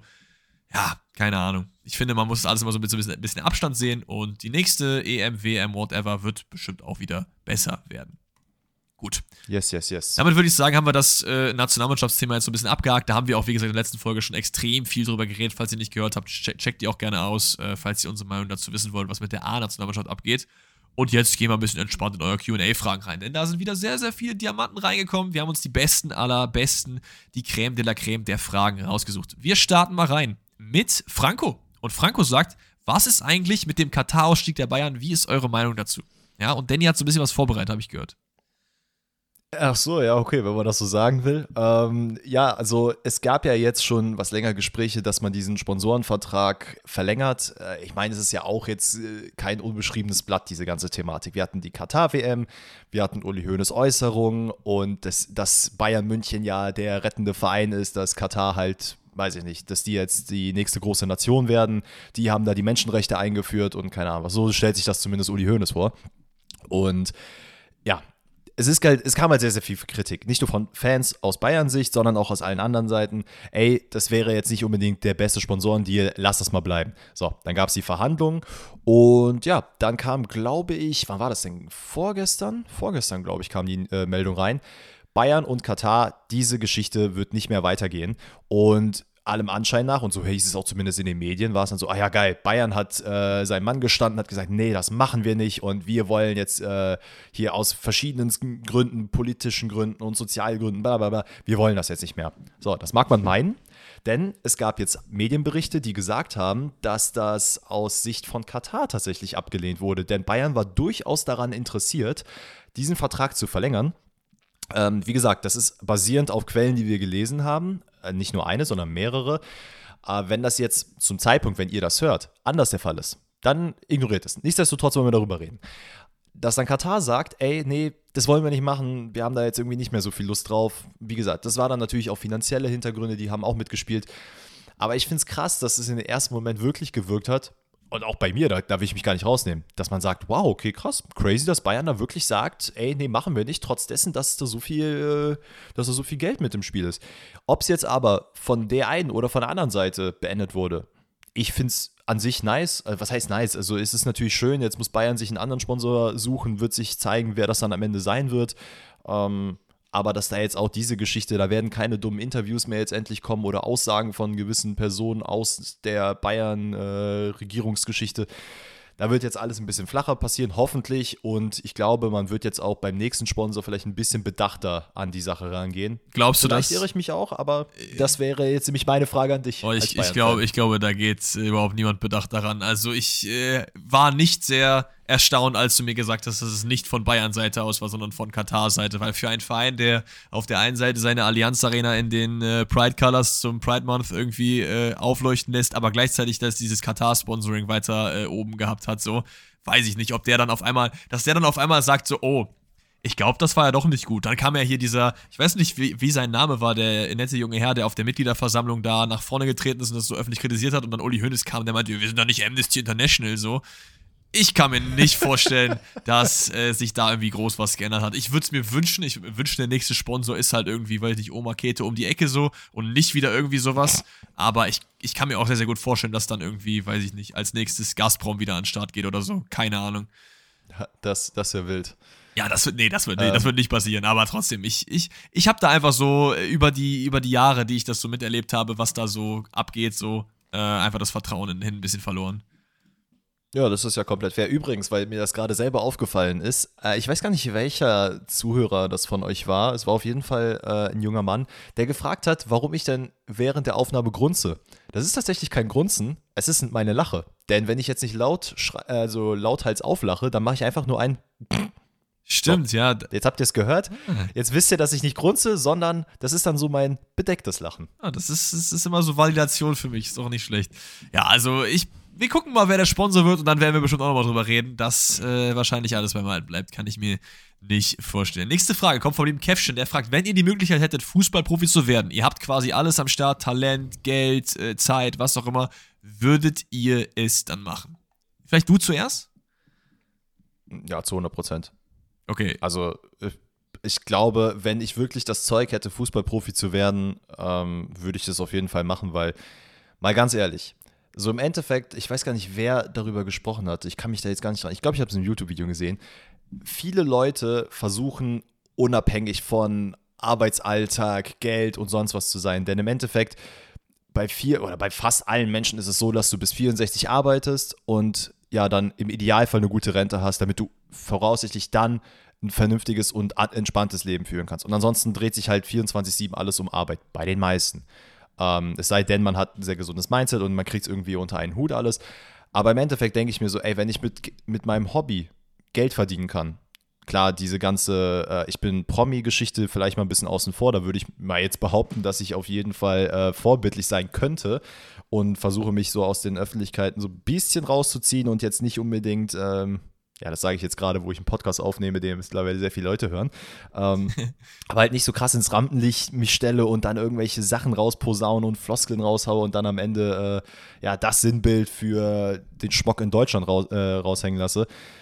Finde ich es vollkommen nice, sowas zu machen, weil dann spielst du halt, bis du, keine Ahnung, 34 bist. Im Idealfall hast du, kannst du auch was Gutes tun mit dem Geld, was du verdienst. Und ansonsten hast du ja dann im Idealfall auch für dein Leben ausgesorgt. Plus, du hast ja die ganze Zeit dein Hobby nachgehen können. Absolut. Bei mir ist es so ein bisschen, ich sehe es trotzdem so ein bisschen halb-halb, weil ich finde halt, das kannst du natürlich im Vorhinein nicht sagen. Aber wenn du mir jetzt sagst, ey, du hast halt eine Karriere wie Leonardo Bittencourt oder so, ne? Würde ich sagen, safe. Ja. Du hast eine Karriere, was ja. da drüber ist. Natürlich hast du dann das Problem mit, mit Publicity und so weiter und so fort, aber dann ist halt Geld okay. Du kannst auf jeden Fall für immer davon leben, wie jetzt, weiß ich nicht, äh, Kevin De Bruyne oder so. Auch safe. Aber Fußballprofi kann ja auch zweite, dritte Liga heißen. Und dann wäre ich mhm. auf jeden Fall eher nicht am Start, weil ihr dürft nicht vergessen, wenn ihr jetzt nicht gerade Simon Terodde heißt und, äh, weiß ich nicht, äh, Topverdiener in der zweiten Liga seid, so zweite Liga, dritte Liga, die sind auch noch Profis, dann hast du wahrscheinlich am Ende deiner Karriere nicht genug Geld, um halt bis 65, 70 irgendwie durchzukommen. Plus, der Job mhm. als Fußballprofi an sich, der mag, glaube ich, für sehr, sehr viele Leute sehr cool sein, aber ich glaube, es ist auch eine, eine Periode in dem Leben, die dann sehr von Enthaltsamkeit geprägt ist, auch von, von du wirst, bist auch einfach ein bisschen fremdbestimmt, ne? Also du hast halt, du machst Ferien, wann du äh, wann der Verein sagt, du machst Ferien, du musst immer so essen, wie dir gesagt wird, du musst immer trainieren, wie dir gesagt wird und so weiter und so fort. Ich glaube, das ist auch sehr viel stressiger, als sich das viele Leute irgendwie vorstellen. Und deswegen wäre so meine äh, Herangehensweise so 50-50. Problem ist natürlich, wenn ich jetzt irgendwie 18, 17, 16 oder so bin, weiß ich ja nicht vorher, wie viel Talent ich quasi habe. Ob es halt bei mir halt nur zum Zweitliga-Profi, Drittliga-Profi reicht oder halt auch für mehr. Und wenn du in der Situation bist, sowas Privilegiertes zu machen, wie Fußballprofi zu werden, ich glaube, da gibt es sehr, sehr viele Leute, die Nein sagen. Also würde ich auch nicht Nein sagen. Ne? Also ich würde mich hier hinstellen und sagen, mhm. nee, ich würde das nicht machen, weil ich finde es voll blöd und Geld ist mir egal. So, ja, mir ist Geld nicht so wichtig, so, aber trotzdem, irgendwo willst du ja auch Sicherheit für dein eigenes Leben haben. So. Ich würde schon sagen, dass ich es auch machen würde, aber mit ein bisschen Hintergedanken auf jeden Fall. Nee, ist fair. Auf jeden Fall gut, dass du das nochmal eingeworfen hast. Ich glaube, dann sollten wir jetzt ein gutes Bild von uns beiden als Fußballprofi haben. Das glaube ich auch. Nächste Frage kommt von der lieben Christi oder dem lieben Christi, das weiß ich nicht. Was sagt ihr zum Porsche-Einstieg beim VfB Stuttgart? Ich habe das eben Danny erzählt Danny war so, oh, okay. Also hat es äh, nicht so auf dem Schirm gehabt, deswegen erkläre ich mal kurz in meinen Worten und mit meinem Nicht-BWL-Sprech. Äh, was bei Porsche und äh, dem VfB gerade abgeht, damit ihr das vielleicht auch verstehen könnt. Wahrscheinlich ist nicht alles richtig, gebt mir aber trotzdem Mühe. Also, Porsche steigt beim VfB ein. Der VfB hat bislang einen Sponsor gehabt mit Mercedes-Benz, der natürlich Konkurrent mit Porsche ist. Wie passt das Ganze zusammen? So wie ich es verstanden habe, ist es im Prinzip so, dass Porsche sich einkauft beim VfB und um die 10% der Anteile sich holt und die Stadionnamensrechte ebenfalls. Wir reden über ein Paket von 100 Millionen Euro, 40 Millionen Euro davon gehen an diese 10% Anteile im Verein, die bislang auch noch von Mercedes gehalten wurden, die aber nach und nach ihre Anteile eben abbauen und das Stadion wird umbenannt. Heißt nicht mehr Mercedes-Benz Arena, wie es glaube ich jetzt heißt, sondern MHP Arena. Das ist eine Managementberatungsfirma von Porsche. Und ja, ich habe viel gelesen irgendwie, dass das jetzt wie Hoffenheim ist, das ist genauso schlimm und so, aber irgendwie in Essenz ist es, meine ich halt so, dass sich anteilsmäßig, also wie viel Anteil ein Sponsor am Verein hält, eigentlich nicht wirklich viel verändert so und trotzdem eine ganz gute äh, Summe an Geld eben reinkommt. Und es wäre jetzt nochmal eine andere Sache, wenn das jetzt irgendwie Stuttgart Park hieße und jetzt MHP Arena, aber es hieß halt vorher auch Mercedes-Benz Arena. Und das ist halt eigentlich komplett egal, welcher Firmenname davor steht und ja, deswegen finde ich es jetzt persönlich nicht so schlimm. Kann nicht sein, dass ich irgendwelche Aspekte jetzt nicht bedacht habe. Ich habe das auch nur kurz mich irgendwie eine halbe Stunde drin eingelesen. Aber was ist deine Meinung? Ich finde es eigentlich jetzt ganz cool so. Also dadurch, dass, da, dass du jetzt keinen Kampf innerhalb des Vereins haben wirst, wo es dann heißt, okay, Mercedes oder Porsche, wem gehört jetzt Stuttgart, sondern wie du es jetzt gerade beschrieben hast, dann eben die Anteile teil, also teilweise bis dann am Ende wahrscheinlich komplett übernommen werden, ja. macht es für mich faktisch gesehen auch keinen Unterschied. Äh, wir haben das bei anderen Vereinen gesehen oder wir sehen das bei anderen Vereinen, die auch große Sponsoren haben, äh, wo man auch drüber reden kann, macht das Sinn, macht das nicht Sinn. Das ist wie, äh, wie SAP bei oder Dietmar Hopp bei Hoffenheim. Sehe ich jetzt ehrlicherweise nicht so, weil das hat, also es ist ja jetzt kein großer Investor gekommen, der gesagt hat, ey, wir kaufen jetzt den Verein oder wir buttern jetzt hier mal 200 Millionen Euro ein, ja, genau. sondern man kauft ja dann, wie du gerade gesagt hast, Anteile, die es bereits, die es bereits gibt, die kauft man ab und äh, das heißt, man hat jetzt nicht plötzlich also fast 50 Prozent Anteile, sondern einfach nur die, die halt da zum Verkauf gestanden haben und den Stadion oder das, äh, den Stadionnamen. Ja, also ich glaube, es ist nicht also so, dass du, dass, dass du die Anteile von Mercedes abkaufst, weil dann wäre es ja so, dass Porsche quasi Mercedes bezahlen müsste, sondern das ist irgendwie so, dass Porsche quasi 10, 10 neue Prozent kauft und Mercedes die nach und nach abbaut. So rum habe ich es, glaube ich, verstanden.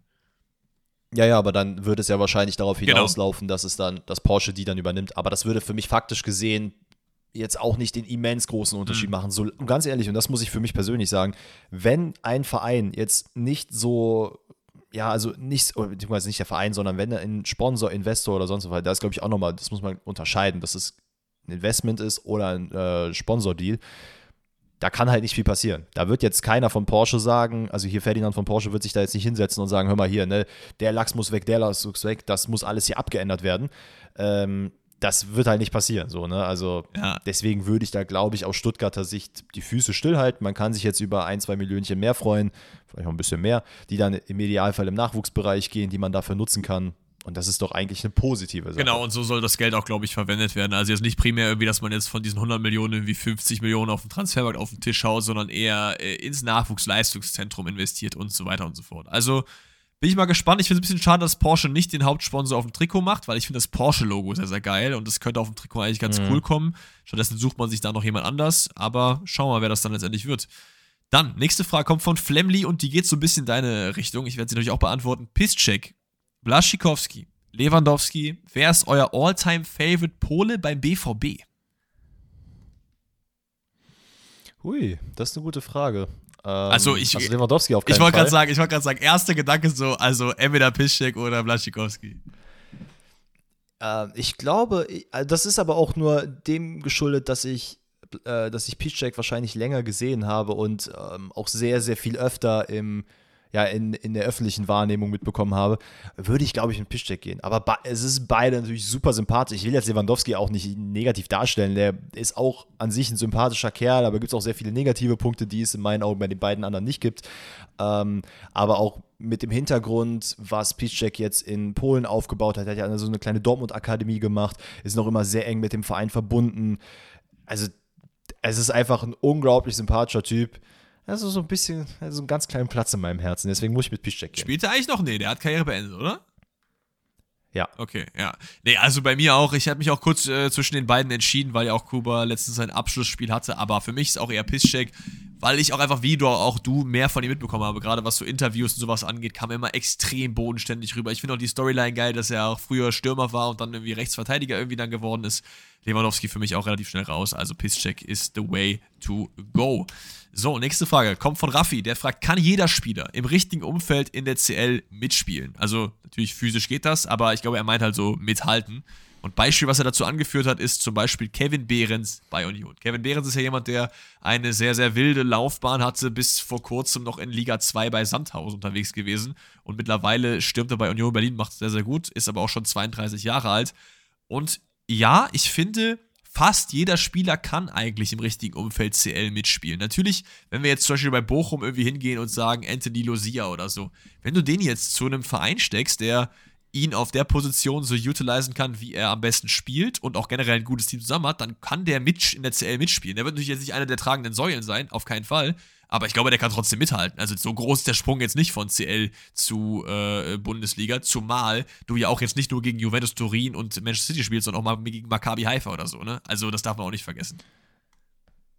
Ja, das würde ich jetzt nicht so zu 100% unterschreiben. Ich glaube, es hat, es hat schon einen gewissen Grund, warum Spieler äh, ja, also einfach in anderen Vereinen spielen. Ne? Also ich meine, dass jetzt ein, keine Ahnung, bleiben wir mal bei Bochum, dass ein Order jetzt, bei Bochum kickt und nicht bei Manchester City in der Innenverteidigung. Das hat schon seine Gründe. Ja, natürlich, Und- natürlich, aber es geht, ich glaube, also so wie ich die Frage verstanden habe, ist, ob ich jetzt Ordets bei, okay, bei City vielleicht würde ich, glaube ich, rausmachen, weil die wirklich extrem krass taktisch äh, wilde Sachen machen. So, wenn ich jetzt einen Ordets hinstelle bei Bayern und so und der muss da jetzt spielen, so, das geht. Also natürlich wird er da auch mal ein, zwei Fehler machen, so, aber gerade wenn du halt gegen Roter Stern Belgrad und so spielst, das ist kein Problem für ihn. Glaube ich nicht. Boah, ich, ich, ich, würde, ich würde das echt nicht. Also, ich glaube, man untersch. Also, du hast gerade gesagt, der Sprung von Bundesliga zur Champions League sei nicht groß. Ich glaube, der ist immens groß, weil Okay. du spielst halt, klar, du hast ja kleinere Vereine, die da mitspielen, aber die sind ja auch nicht umsonst in der Champions League. Die haben sich dann auch durch Qualifikationsphasen, äh, sei es durch diese Playoff-Geschichten, Qualis da durchgehauen, oder aber sind halt in ihrer vermeintlich kleineren Liga auf Platz 1 gewesen und haben sich darüber qualifiziert. Und ich muss ganz ehrlich sagen, das Tempo und auch alleine die Plattform, die du hast, weil da zählt ja wirklich alles. In der Bundesliga kannst du ein Spiel verkacken, da kannst du zwei oder drei Spiele verkacken, aber dann sollte es wieder äh, aufwärts gehen. In der Champions League hast du halt nicht so viele Möglichkeiten. Da, da zählt halt jeder Punkt und jede Minute. Und ich glaube, die Konzentration und auch alleine, was für Gegenspieler du hast, es ist so immens krasses Level, dass da nicht jeder Spieler äh, seinen Platz findet. Und äh, ganz ehrlich, ne, das hat jetzt auch nichts persönlich mit Audit zu tun. Das habe ich jetzt nur als Beispiel. Der arme er Junge, bei- der bei die ganze Zeit draufgehauen, ey. Dann nehmen wir, wir, wir können von mir aus auch, wen können wir denn noch nehmen? Also auch junge Spieler, das ist ja auch so ein Ding. Junge Spieler, wir sehen es ja auch bei, bei anderen Leuten wie Upamecano. So, klar, der hat auf jeden Fall Präsenz in der Champions League und keine Frage, aber da fehlen, passieren ja auch Fehler und da merkt man auch alleine erfahrungsbedingt, dass halt nicht jeder, egal welches Umfeld man hat, auch in so, also in so einem Top-Tier mitspielen okay, kann. ich glaube- das ist genauso wie viele Spieler aus Deutschland also nicht nach England kommen können, egal wie das Umfeld um die herum Ich glaube, ist. du hast auch so ein bisschen falsch verstanden, was ich halt mit Mitspielen meinte. Also es ist- war jetzt nicht so gedacht, dass wie immer viele Leute sagen, ey, bei Bayern kannst du jeden Stürmer setzen, der macht eh 20 Tore so. Das, das meinte ich nicht. Ich, was ich Ja. halt meinte, ist, dass ähm, du halt nicht so einen extrem krassen Qualitätsabfall halt eben haben wirst, so wenn du halt jetzt jemanden wie Kevin Behrens zum Beispiel in den Sturm jetzt stellst. So, das glaube ich halt einfach nicht. Also ich kann mir schon gut vorstellen, dass wenn ich jetzt Kevin Behrens bei Bayern reintue, dass die trotzdem in der CL weiterkommen und nicht einfach nicht weiterkommen. Oder meinst du, die würden dann einfach ausscheiden? Nee, das nicht, aber das ist halt dann auch wiederum, okay, dann kann man die Frage vielleicht doch halbwegs mit Ja beantworten. Das ist tatsächlich positionsbedingt, weil Ja, ja. wenn du vorne einen, einen Stürmer hast oder auch eventuell einen Torwart, den kannst du vielleicht auch mit hinzuziehen. Was ja Bayern praktisch, praktisch auch wirklich hatte. Man hatte einen angeblich schlechteren Torwart als Manuel Neuer und der hat nichts hinbekommen, weil die berühmten Zentimeter gefehlt haben. Äh, und man hatte keinen Stürmer und man hat es trotzdem geschafft, weiterzukommen, ist irgendwann ausgeschieden wenn man da Leute positioniert, die wissen, wie die sich vorne zu verhalten haben, was ein Kevin, Kevin Behrens ja auch macht. So, der wird dann von allen Seiten äh, gefüttert. Der kriegt ja quasi von den Gnabrys, Sanés und äh, Commands dieser Welt oder auch Kimmichs einfach die perfekten Bälle zugespielt. Absolut. Wie er dann den Ball ins Tor fabriziert, das kriegt er auch hin. Und ob dann am Ende dem gegenüber ein, weiß ich nicht, ein Birki, ein Kobel oder ein Courtois steht, der eine hält den, der eine eben nicht. Und ähm, Ja, ich, also ich glaube auch, dass ein Behrens dann neben ein Courtois immer einen Ball reinbringen kann. Absolut, absolut. Ich würde trotzdem äh, mit dir mitgehen und sagen, dass es auf die Position so ein bisschen ankommt. Also ich finde, so Sechser und so ist, glaube ich, mit das Schwierigste dann. Ähm, vielleicht auch Zehner, Achter, so, also alles, was in der Mitte ist. Ich glaube, so Außenverteidiger geht noch fit, Stürmer und Keeper, je nachdem. Also, keine Ahnung, jetzt ein Marvin Schwebe oder so, der wird da auch seine Bälle halten. So, klar hält der dann, weil, weil bei Keeper ist halt das Ding, die besten Keeper der Welt macht halt aus, dass sie diese Bälle halten, die halt keiner halten kann. Aber so die, die jeder halten kann, hält auch ein Schwebe. Weißt du, wie ich meine? Mhm. Also, Ja. ich, ich, ich bin, hab da gleich eine kleine andere Meinung, aber ist ja auch, ist ja auch in Ordnung. Nächste Frage äh, kommt von der lieben Annalena. Ihr könnt eine einzige Sache von jetzt auf gleich an der Fußballwelt ändern. Was ändert ihr? Das ist eine sehr, sehr große Frage, weil es gibt sehr, sehr viel, was wir, glaube ich, an der Fußballwelt ändern würden. Es kann natürlich in, in alle Richtungen gehen. Regeltechnisch, transfertechnisch, was darf man machen, was darf man nicht machen. Aber auch soziologisch, also wie das Ganze aufgestellt ist. An welche Richtung hast du denn zuerst gedacht? Ja, ich, äh, ich habe versucht, äh, eine Antwort zu finden, womit ich irgendwie alle glücklich machen könnte. Äh, ich würde aber, glaube ich, behaupten, dass der erste Weg, um den Fußball ein bisschen zu bereinigen, der wäre, dass halt einfach der Geldhahn ein bisschen zugedreht werden müsste. Okay. Also heißt Financial Fairplay richtig, richtig strikt durchziehen, sodass halt die Manchester Cities, PSGs dieser Welt und auch jetzt die saudi-arabischen Clubs nicht halt einfach Leute mit Geld beschmeißen. Ich wüsste nicht, wie ich äh, also das Financial Fairplay ist sowieso, wissen wir alle, was, äh, wie krass das ist und wie, welche Regeln man tatsächlich in Bewegung setzen müsste, damit das strukturiert und gut fa ähm, fassen kann.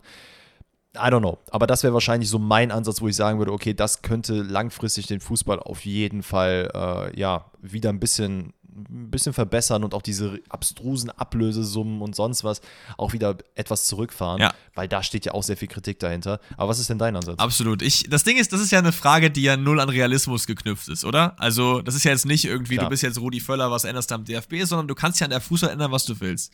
Äh, hast du Black Mirror geschaut? N- Ja, ein paar Es Folgen. gibt eine Black Mirror-Folge, da können Eltern ihren Kindern ähm, so einen quasi Chip ins, äh, in den Kopf implantieren und dann sehen die alles, was die Kinder sehen und können vor allen Dingen auch Mhm. ähm, Sachen blocken. Das heißt, wenn das Kind jetzt irgendwie an was vorbeigeht, was es nicht sehen soll, wie die Eltern gucken irgendwie einen Film ab 18 oder so, dann wird das so verschwommen angezeigt. So. Mein Call, ja, Mhm. Jeder, der rassistische Beleidigungen auf dem Fußballplatz aufträgt oder Sachen, die ähnlicher Natur sind, irgendwelche Becher wirft, irgendwelche anderen Sachen, ja, der, dem wird der Fußball entzogen. Für eine gewisse Zeit, bis er gelernt hat, dass es so nicht funktioniert. Also es wird quasi einfach so blurry gemacht, nicht mit irgendeinem Chip implantiert, das ist einfach so, ich schnipp's mit dem Finger und dann ist das so.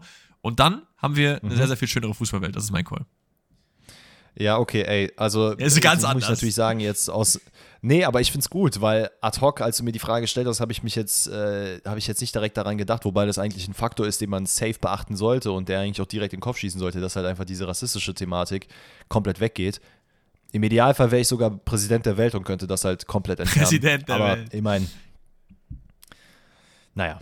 Ja, äh, nächste Frage kommt von Karl und die geht in so eine ähnliche Richtung, denn er fragt genau, was würdet ihr machen, wenn ihr der Präsident der FIFA wärt? Das ist, ist ja so ungefähr dieselbe Ding und da muss ich jetzt halt auch noch ein bisschen eine realistischere Antwort machen.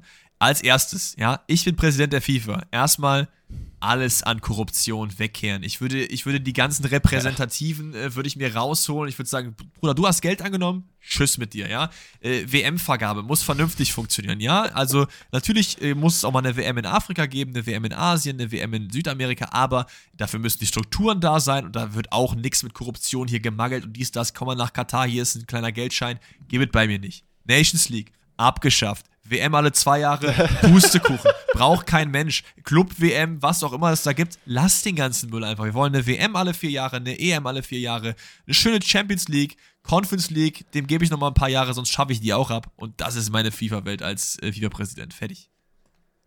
Was vielleicht noch hinzukommt, ist, dass man bei der WM, Champions League, EM und keine Ahnung was äh, kein Turnier macht mit 826 Mannschaften, ja. sondern es ganz normal strukturiert hält, dass das jeder normal miterleben kann. Und was auch wichtig für mich wäre, ist einfach die, ich weiß nicht, ob das der FIFA-Präsident beeinflussen kann, aber der, ja, wobei doch eigentlich schon, der Amount an, der, an, an Spielen, also dass man einfach wirklich zurückschraubt, was die Menge angeht, denn äh, viele Leute freuen sich zwar darüber, dass wir sehr viel Fußball gucken können, aber ich glaube, die Fußballspieler haben nicht so viel Bock darauf und dass man einfach, ja, dass man halt auch den Verletzungen so ein bisschen entgegenkommt, dass man sagt, ey, dadurch gibt es halt weniger Verletzungen, wenn wir eben es runterschrauben. Und dadurch bekommen auch deutlich mehr Leute wieder Bock, Fußball anzuschauen, wenn es halt nicht alle zwei Minuten irgendwo ein Spiel gibt. Ja, vor allen Dingen ist es. Ich glaube, das wäre noch so ein Faktor, den ich mit hinzuziehe. Es ist halt viel exklusiver so, ne? Also ich muss jetzt nicht, wie ja auch die Super League-Idee war, jetzt jedes Wochenende Bayern gegen einen Topclub haben. Ist doch viel geiler, wenn das halt in der Bundesliga sind, die dann am Fighten gegen, weiß nicht, Heidenheim in der 90 0 und halt dann ein paar Wochen ja. später, dann hast du dieses eine Spiel gegen Real Madrid, was du halt gewinnen musst. Und das ist halt do or die. Das nimmt ja auch komplett an den einzelnen Spielen die Bedeutung irgendwie weg, wenn das halt immer wieder passiert. So, ach ja, die spielen wieder gegen Real Madrid. Ah ja, okay, cool. So. Oh, weißt, weißt du, was übrigens noch ein Faktor wäre, wo ich mich auch gerne für einsetzen wollen würde? Auch da weiß ich nicht, ob das der FIFA-Präsident irgendwie beeinflussen kann, aber bestimmt irgendwie durch seine Gremien, ähm, dass es quasi so ein Cap-Space an Ticketverkäufen gibt. Das heißt, du kannst jetzt nicht einfach für ein Stadionticket in England, weiß nicht, Arsenal spielt gegen West Bromwich Albion oder sonst wen und da kostet ein Ticket dann 200 Pfund oder sonst ja. was. Dass es sowas halt nicht Absolut. gibt. Dass man sagt, okay, hier ist die Grenze und das Geld läuft irgendwie über andere äh, Einnahmenquellen, sei es Marketing, wird dann irgendwie höher geschraubt oder kann besser im Stadion ausgespielt werden, aber dass bestimmte Tickets einfach nicht mehr so verfügbar sind und auch TV-Rechtvergabe, da würde ich mich auch dafür einsetzen, dass das irgendwo in die öffentlich-rechtlichen reinkommen kann, dass man dann, das ist halt auch eine Idealwelt, ne? dass man dann ein bisschen auf Geld verzichtet, dass man dann wieder durch andere Faktoren reinholen kann, aber dass der Fußball auch einfach viel, viel zugänglicher für die Leute gemacht wird und dass ich nicht 40 Abos abschließen muss, damit ich wirklich jedes einzelne Spiel der Bundesliga sehe. Absolut. Kann. Weiter geht es dann damit, dass die Sponsoren auch nicht mehr so viele Tickets bekommen, weil teilweise beim CL-Finale war das ja 50% der Tickets gehen einfach an die Sponsoren. Tschüss damit. Also klar habt ihr Geld gegeben, aber juckt, stellt euch mal hinten an. Ihr könnt wie alle anderen auch ein Ticket im Fanshop kaufen. So, so es ja mal gar nicht. Äh, weiter es dann mit äh, Financial Fairplay, was nicht vernünftig gemacht wird. Es gibt eine Gehaltsobergrenze, also ihr merkt schon wir als FIFA-Präsident, da geht einiges rum. Dass das alles nicht so umsetzbar ist, das wissen wir auch. Aber es ist ja jetzt eine Idealvorstellung, eine ideale Welt. Und ganz ehrlich, alles ist besser als Infantino oder Blatter oder welcher äh, Hahn auch immer da oben auf dem äh, äh Thron sitzt. So, also keine Ahnung. So, das war jetzt Komplett das war jetzt nochmal so ein schöner, schöner Rant zum Abschluss der Folge. Ich hoffe, wir haben alle eure Fragen beantwortet, alle eure Transfers, die ihr besprochen haben wolltet, besprochen. Ich finde eigentlich, wir haben einen ganz guten Job gemacht. Kann man sich auch mal selber auf die Schulter klopfen. Am Montag gibt es das nächste Rebuild. Da hat Danny aus Versehen schon jetzt am Donnerstag gefragt, nee, am Montag gefragt, was ihr denn für Rebuild haben wollt. Deswegen wissen wir da schon eure Meinung. Falls ihr da noch nicht äh, abgestimmt habt auf Spotify, checkt das sehr, sehr gerne aus. Schreibt uns, welche Rebuilds ihr haben wollt. Und am Montag gibt es dann das nächste. Und ansonsten habe ich jetzt nichts mehr. Ich hoffe, ihr habt einen schönen Tag. Vielen lieben Dank fürs Zuhören und wir sehen uns wieder am Montag. Ciao und tschüss.